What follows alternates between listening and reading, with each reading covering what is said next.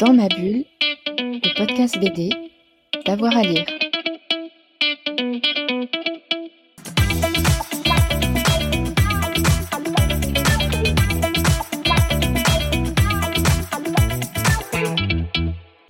À toutes et à tous, bienvenue dans ce nouvel épisode de Dans ma bulle, votre podcast 100% BD avec Avoir à lire. Un podcast euh, qui marche bien, hein. vous êtes de plus en plus nombreux à nous écouter. D'abord, euh, merci, merci, merci. Et puis n'hésitez pas évidemment à en parler autour de vous. Et si c'est déjà fait, eh bien euh, n'hésitez pas à vous abonner, comme ça vous aurez la petite notification à chaque fois qu'on a des émissions. Aujourd'hui, une interview spéciale menée par Fred, notre rédacteur en chef, avec Dorothée de Montfred pour un album jeunesse au seuil, ça s'appelle Marimoto. Ils étaient euh, tous les deux il n'y a pas longtemps au festival de Nevers. Je lui laisse tout de suite la parole. Bonjour Dorothée de Montfred, merci d'être avec nous depuis le festival Tandem à Nevers. Vous êtes présente entre autres pour une lecture musicale autour de votre livre euh, Marimoto. Justement, j'aimerais qu'on s'arrête un peu autour de Marimoto, qui est une héroïne aventurière et déterminée de votre dernier livre, qui est un véritable road trip à hauteur d'enfant. Est-ce que vous pourriez nous le résumer brièvement, s'il vous plaît? Alors Marimoto, c'est l'histoire d'une petite fille qui est en vacances chez sa grand-mère avec ses parents quand arrive un jour un, ouragan.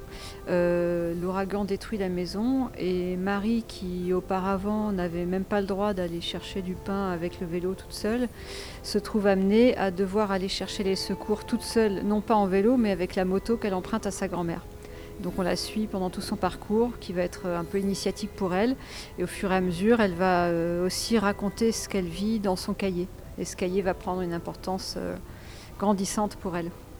Alors, ce qui est intéressant dans votre livre, c'est que c'est construit dans un format hybride. Vous avez mélangé à la fois bande dessinée et roman. Euh, comment vous avez fait ce choix? Parce que c'est assez rare, en fait, de vraiment avoir ce genre d'objet entre les mains. Alors oui, ça c'est un truc auquel je tenais beaucoup depuis vraiment l'origine du projet. Euh, j'avais été marquée il y a quelques années par une série de bouquins qui était sortis en France chez Bayard. Je me rappelle plus du titre exact, mais c'était un truc avec de la brume ou je sais plus quoi.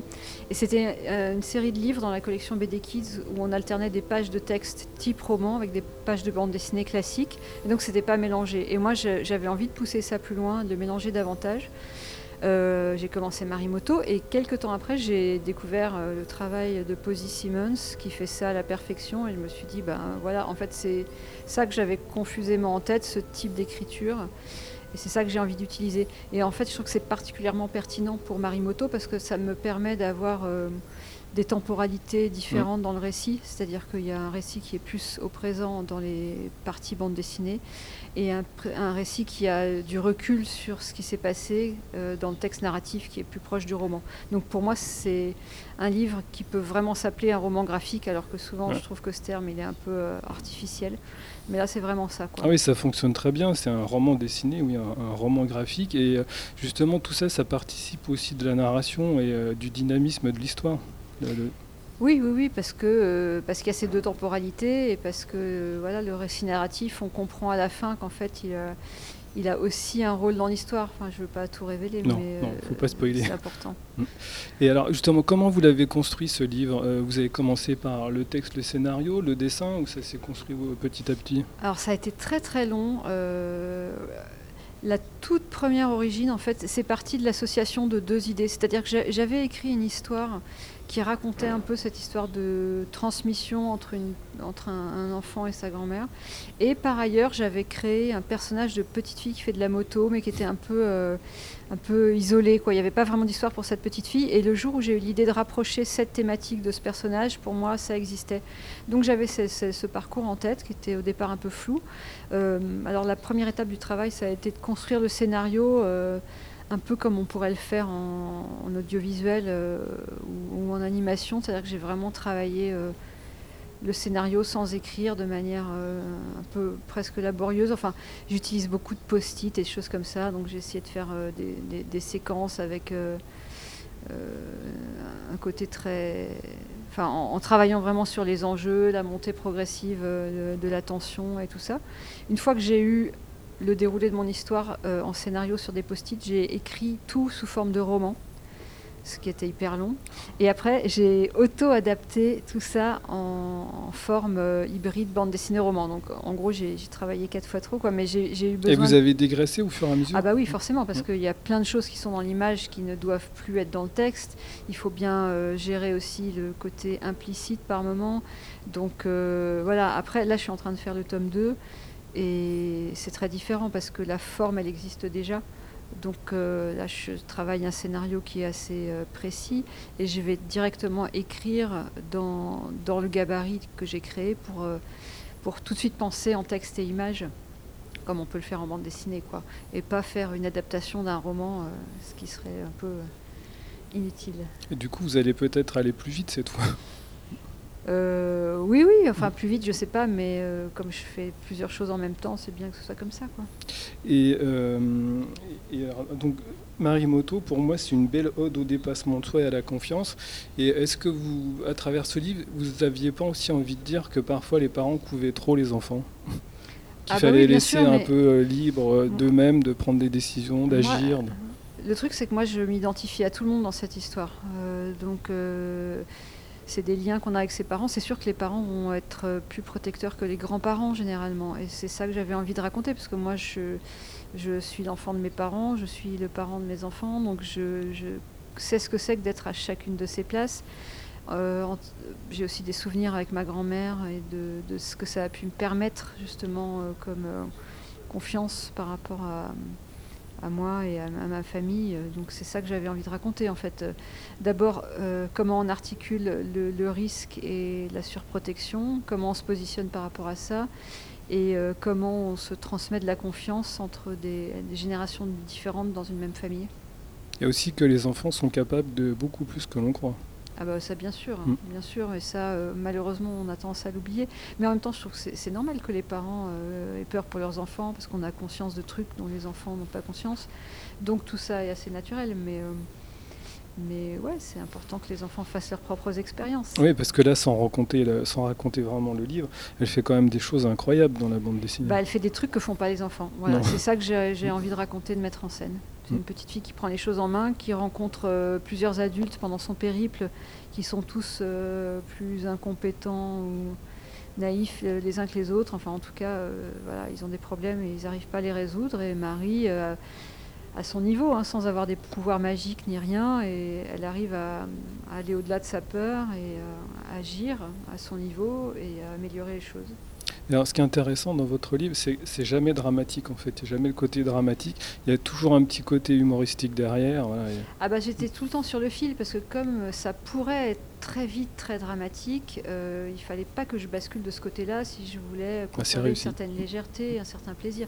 Parce qu'on est quand même dans un univers où euh, il y a eu un ouragan, tout est détruit, euh, les gens sont euh, bloqués dans des bâtiments effondrés voilà, ça, pourrait vite basculer dans, le, dans l'apocalyptique, quoi. Mais c'était pas du tout mon propos. Donc euh, j'ai essayé de rester toujours sur le fil, pas être dans la grosse farce non plus, parce que sinon on perd euh, le côté plausible. C'est pas réaliste, mais bon, j'ai essayé de rester à peu près plausible pour qu'on soit en empathie avec ce personnage et que voilà, on a envie d'y croire. On y croit, vraiment. Et, du coup, là, vous avez évoqué le, tome 2. Euh, on va suivre Marie dans une nouvelle aventure ça sera quoi la thématique sans, sans tout bah, dévoiler Je ne vais, pas trop raconter. non. non, bon, on, suivra la suite alors. Il y aura toujours des motos en tout cas. Toujours des motos, d'accord. C'est une passion la moto pour vous? Passion, non, ce serait exagéré, mais j'aime bien ça. Moi, j'ai conduit un scooter pendant quelques années, mais par contre, j'ai été que passagère à moto. Mais euh, j'aime bien ça, puis c'est un, un, symbole, c'est un symbole. Euh, la liberté. Bah, oui, voilà. Mm. Et alors j'aimerais revenir sur votre technique de travail. Comment vous travaillez euh, de manière traditionnelle ou numérique? Pour le dessin, vous voulez dire? Alors euh, je travaille plutôt en traditionnel, en tout cas pratiquement tout le temps pour ce qui concerne le trait. C'est-à-dire que je travaille sur papier avec euh, plume et encre de Chine. Alors en plus je suis très très attentive à ce que j'utilise comme matériel parce que c'est vachement important. Je pense que mon dessin a évolué quand j'ai changé de plume par exemple. Oh, j'utilise euh, des sergents majeurs anciennes, euh, des choses comme ça. Et puis ensuite, pour les couleurs, ça dépend des projets. Alors Marimoto, c'est particulier parce que j'ai choisi un, vocabulaire exprès très simplifié. Donc euh, il n'y a jamais plus de deux couleurs par page. C'est toujours des aplats et donc ça a été fait sur ordinateur avec Photoshop. Il y a une gamme réduite de quatre teintes en tout dans tout le livre, donc c'est vraiment très simple. C'est une couleur qui est plus narrative que réaliste. Et sinon, pour mes livres pour les plus jeunes enfants, comme par exemple la série des toutous, j'ai une technique vraiment 100% traditionnelle, puisque sur mes originaux à l'encre de Chine et à la plume, là, je, fais les couleurs à l'aquarelle, au pinceau aquarelle. D'accord. C'est intéressant là ce que vous dites. dès que vous changez d'outil, vous changez de, rendu. C'est vraiment. Alors bah oui, oui, c'est hyper important parce que pendant des années, d'abord, j'utilisais par superstition du très mauvais papier. Et j'utilisais, euh, je ne sais plus quelle plume, je crois des sergents majeurs de supermarché, mais euh, la différence c'est que le métal est plus rigide, donc en fait l'encre, quand on trempe sa plume dans le, bouteille, l'encre descend beaucoup plus vite à la pointe de la plume et ça fait des pâtés. Donc si vous voulez éviter le pâté, il faut aller très vite. Alors moi je suis plutôt rapide, mais j'avais tendance à être précipité, ce qui donne un, un, peu une mauvaise nervosité, je trouve. Et là, le fait de changer de plume, donc d'avoir des plumes qui sont les mêmes mais plus anciennes avec un meilleur métal, il y a un, réglage du débit qui se fait tout seul, qui est meilleur et qui permet euh, d'être dans un truc beaucoup plus calme. Et pour moi, ça ressemble un peu à ce qu'on peut vivre quand on fait des arts martiaux, c'est-à-dire qu'il faut arriver euh, à ne pas se presser, à être dans le calme pour euh, atteindre une vraie rapidité. voilà. Et s'adapter à l'adversaire. Ouais, ouais, c'est un truc qui est très important en fait. Euh, donc, vous êtes ici à Nevers pour le, spectacle qui sera donné autour de Marimoto et vous allez lire accompagné par le musicien Thomas Savi. Comment s'est faite la rencontre avec Thomas? Alors Thomas, euh, je l'ai rencontré quand j'avais 14 ans, on a, fait une colo de ski ensemble, donc euh, voilà, on se connaît très bien depuis très longtemps. Et c'est la première fois qu'on fait un projet ensemble, et donc c'est vraiment avec grand plaisir. Quoi. Et comment est né le projet? Alors, euh, j'ai eu une proposition par le festival Au les Beaux Jours à Marseille euh, de faire quelque chose en fait. Euh, la demande était très ouverte et je ne sais plus comment m'est venue l'idée de, proposer Marimoto. Et puis, bah, l'idée de proposer ce projet à Thomas allait de soi pour moi, pour un truc comme ça, parce que je sais qu'il a cette expérience, lui, de d'accompagner des, auteurs sur scène ou des comédiens qui lisent des textes. comme il fait du jazz, il est vraiment très très à l'aise dans l'improvisation dans l'écoute. Donc pour moi, c'est hyper confortable. C'est-à-dire que voilà, je lis l'histoire et euh, lui, il se, il se met dans les respirations. Enfin, c'est, euh, là, là, aussi, c'est un format hybride. Alors, qu'est-ce que, qu'est-ce que vous ressentez après ce genre d'expérience Qu'est-ce que je ressens après ce genre d'expérience? Bah, Ça fait très plaisir de le partager, en fait. Moi, je suis portée par la musique, et puis euh, si je sens que cette émotion-là se communique au, public, c'est très gratifiant. Là, on est en, effet dans un format hybride parce que, euh, comme je lis, je ne peux pas dessiner en même temps. Donc, euh, par contre, on a des images du livre qui sont projetées pendant le spectacle. D'accord. Et alors, euh, on sait que vous êtes passionné de musique, vous jouez d'ailleurs du ukulélé. Et si, vous n'aviez pas été dessinatrice, quel métier auriez-vous aimé faire? Ah, il y a plusieurs trucs. Bah, c'est sûr que la musique, ouais, ça, me plairait bien, mais il aurait fallu que je travaille plus quand j'étais petite. C'est ce que j'ai pas fait. Euh, la radio. La radio, c'est un truc que j'adore, et le cinéma aussi. Euh, Pour quelle raison La radio, par exemple raison? Alors, je pense que c'est euh, tout ce qui concerne le présent. En fait, j'aime beaucoup les, ce que j'appellerais les arts du temps. C'est quelque chose qu'on a plus de mal à atteindre quand on fait du dessin parce qu'on est dans un temps différé. C'est-à-dire que le moment où on dessine ou on écrit, c'est pas le moment où, où le, le, livre va être lu. Donc il y a toujours euh, ce décalage. C'est pour ça quand je parlais de la plume et du fait d'être calme, c'est une manière d'être dans le présent, mais euh, c'est un objectif qu'on n'arrive pas toujours à atteindre, je trouve. Alors que dans des métiers comme euh, la musique, la danse, des activités, pas forcément des métiers, mais ouais, la musique, la danse, la radio, on est vraiment dans un jeu avec le temps et dans le présent. Et ça, c'est quelque chose qui m'intéresse beaucoup. Vous écoutez la radio ou la musique quand vous travaillez, quand vous dessinez? Alors ça dépend ce que je fais. Mm. Euh, j'écoute la radio volontiers quand je dessine ou quand je fais de la couleur. Par contre, quand j'écris, euh, je peux rien écouter du tout en même temps, sinon je suis pas concentrée. D'accord. Alors là, vous vous êtes lancé depuis quelques semaines dans un nouveau projet de, grande ampleur avec d'autres collègues autrices et auteurs. Euh, vous suivez la campagne présidentielle et vous avez pour objet de suivre Yannick Jadot. Oui, alors c'est un projet qui a été initié par Mathieu Sapin, qui a l'habitude de ce genre de choses. Enfin, pas de faire ça de façon collective, mais il a l'habitude de faire du reportage politique. Euh, moi, je suis la dernière arrivée dans une équipe de six. Et donc, on m'a proposé de suivre les Verts. À l'époque, c'était euh, pas encore, euh, c'était pas encore Jadot qui avait été choisi. Ce qui m'allait bien, même si c'est pas moi qui ai choisi, parce que ça a une certaine résonance avec voilà, le, le fait d'être au centre de Paris, avec pas mal d'écolos, avec pas mal de débats familiaux aussi chez moi, donc ça, ça me plaisait. Et euh, voilà, on se répartit les rôles. Donc on, suit chacun un candidat. Et moi, je, suis Yannick Jadot. Et, euh, donc vous êtes un peu une euh, reporter embarquée là. Ouais, exactement. bah voilà, je fais ma, je fais ma moto, mais sauf que moi j'ai un vélo, j'ai pas une moto.